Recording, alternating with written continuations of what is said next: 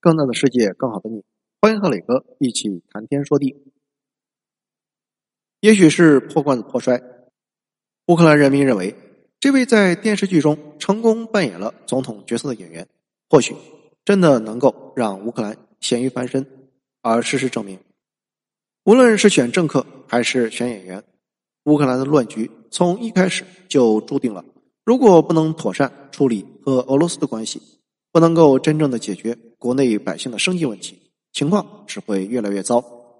政治太复杂了，年轻的他呢没有兴趣了解这么多，他只是关心自己的生活能不能好一些。姐姐塔莎虽然掏钱挽救了母亲的命，拯救了整个家庭，然而父亲对他一直没有好脸色，因为年纪太大了，父亲彻底失业在家，仅仅靠着微薄的社会补助勉强活着。家里如果没有卡莎的补贴，母亲后续的治疗就会完全陷入困境。然而，他那的生活越来越艰难，工资彻底发不出来。这一时期的乌克兰人均 GDP 为三千零九十五美元，已经是欧洲最穷的国家。在乌克兰国内，大量的年轻人找不到工作，女生就更不用提了。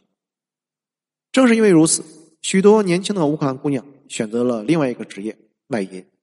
而这早已是乌克兰公开的秘密。二零零六年，尤先科上台之后，乌克兰修改法律，卖淫不再违法。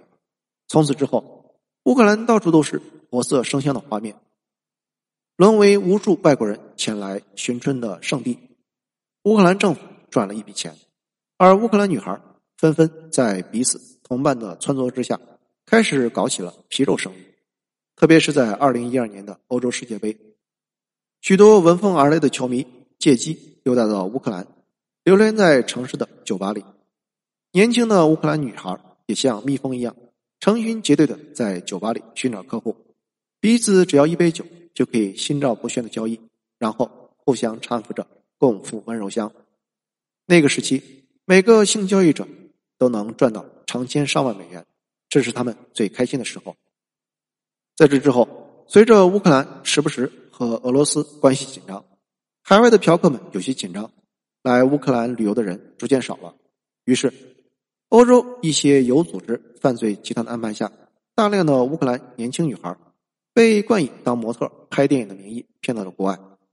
说起来，塔莎也是当年这些骗局的受害者之一。二零一五年，国际移民组织做了一个统计，在海外打工的乌克兰人。占到国际从事不定期工作人口的百分之四十一，而大部分是从事性交易的乌克兰女孩。乌克兰女孩是国际性交易产业的抢手货。相比没有文化的其他东欧女孩，乌克兰女生不仅个个金发碧眼，而且多半具有大学以上文化程度，能歌善舞，格外受到客户的喜欢。然而，这对陷入骗局的乌克兰女孩来说，无疑是一生的噩梦。从踏入其他国家开始，他们的护照就被没收，被囚禁在一个又一个私人妓院里，每天至少要接几十单，还要应付那些不愿意戴套以及有着各种变态需求的人。身体遭罪不说，感染上性病和艾滋病也是他们不可避免的命运。二零一九年，乌克兰官方数据显示，有超过百分之十七的性交易者感染了艾滋病。然而，谁都知道，真实的数据。要比这高得多。塔莎很幸运，因为自己的高度警惕，他并没有得任何性命。这也是萨克当初找到他的重要原因。看着妹妹整天为钱发愁，塔莎自然不敢建议他去从事性交易，而是委婉的提到了代孕这门生意。毕竟，相比于卖淫，代孕既合法又能快速赚钱。塔莎还有一个不能不说的原因。在外闯荡多年，他早已沦为金钱的俘虏。眼看着自己已经接不到活还有个孩子要抚养，他只能通过拉妹妹下水赚点中介费。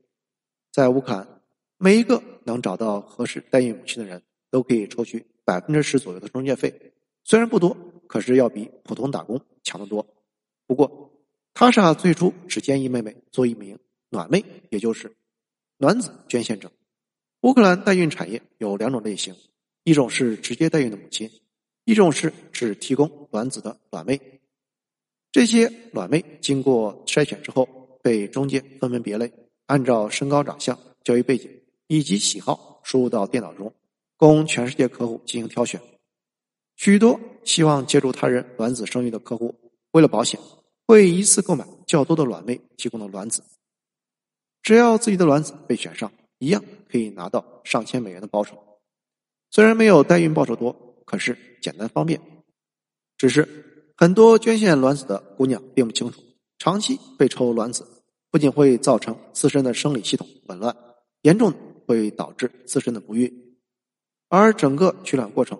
很多女孩难以忍受，因为医生要用一根长达四十五厘米的取卵针插入阴道取出卵子。虽然事前有麻醉，可是麻醉过后带来剧烈的疼痛，丝毫不逊于生孩子的痛。而且由于要服用大量排卵药，还会造成自身卵巢的严重炎症以及多器官损害，同样会有生命危险。他那思虑再三，还是选择了代孕母亲这条路，一步到位。毕竟。一次就可以赚到上万美元的诱惑实在是太大了。姐姐虽然遭到了父亲的嫌弃，可是她掏出真金白银之后，父亲闭上了嘴。二零一五年，在姐姐的介绍下，二十九岁的塔娜当上了代孕母亲。客户是来自欧洲的一对夫妇，整个过程都很顺利，拿到首次靠代孕赚来的一万八千美元。身体虚弱的塔娜感觉值了。这个时候。姐姐已经带着孩子搬出家，她找到了一个愿意照顾她和孩子的乌克兰工人，只是新房是她自己出钱买的。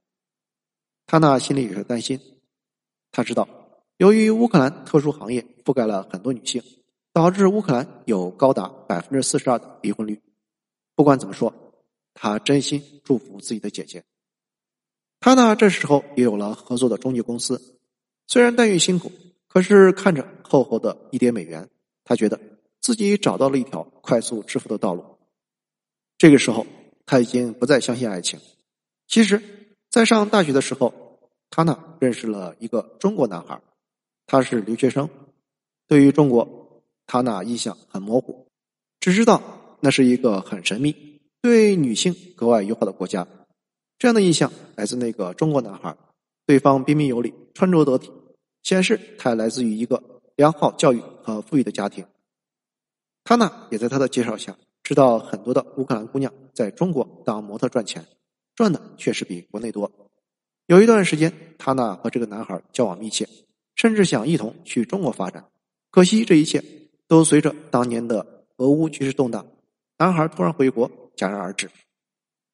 二零二二年新年之后，他呢看到新闻里的乌克兰。和俄罗斯纠纷升级，心中并不在意，他已经习惯了。每年这个时候，几乎都会爆出两国因为争议地区的问题恶语相加的新闻，最后都不了了之。他那只是想安心当好代孕母亲。